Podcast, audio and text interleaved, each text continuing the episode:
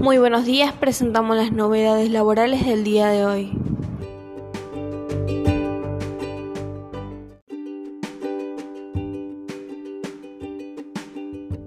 Recategorización monotributo 2021. Las instituciones solicitaron la publicación de los valores y tablas para comenzar la recategorización y evitar el colapso de la página al momento de su vencimiento. El próximo 20 de enero vence el plazo para efectuar la recategorización del régimen simplificado para pequeños contribuyentes del monotributo y hasta el momento la AFIP no publicó la resolución general con la actualización de los valores y tablas.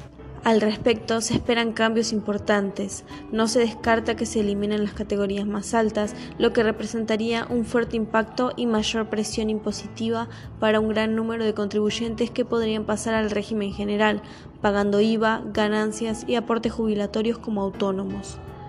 Según trascendió, el gobierno prepara un proyecto de ley con modificaciones al régimen de monotributo, que incluiría la eliminación de las últimas categorías del régimen, un procedimiento de transición del monotributo al régimen general, la actualización de las tablas del monotributo con un nuevo índice, pero por el momento solo son rumores y los contribuyentes siguen padeciendo la poca información que brinda la Administración.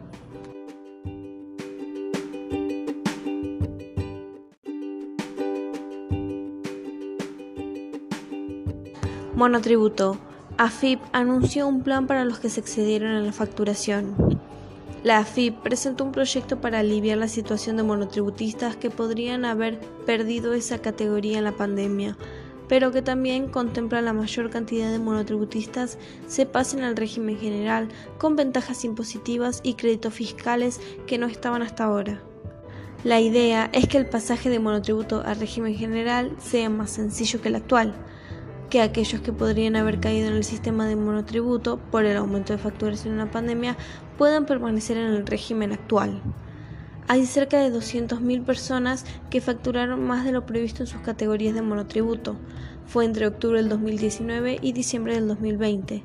De seguir esos pasos previstos, la AFIP debería excluirlos de este régimen y pasarlos a la categoría de responsable inscripto, pero el organismo recaudador suspendió ese paso por la pandemia y ahora dará facilidades para que puedan permanecer en el monotributo.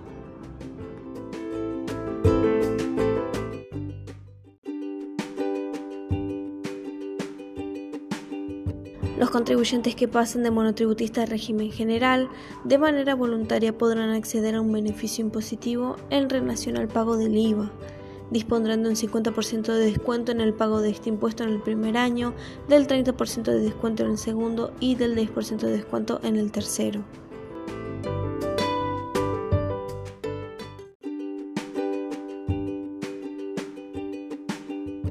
Una intervención en el mercado de la carne, tras el efecto maíz, aumenta la alarma entre los productores. Se está intentando un acuerdo para que de forma voluntaria y sin medidas extremas los frigoríficos puedan garantizar cortes a precios populares, reeditando una prueba piloto por 1.300 toneladas que ya se había intentado las semanas previas a Navidad. Sin embargo, abundan las expresiones de escepticismo y muchos apuestan a que, por la forma en la que están evolucionando los commodities agrícolas en el mundo, la intervención llegará tarde o temprano. Por el caso, el presidente de la sociedad rural ya vaticinó un fracaso en el intento de la baja del precio del maíz. La escasez que se produjo en el pasado con este tipo de medidas hizo que los precios se fueran más alto.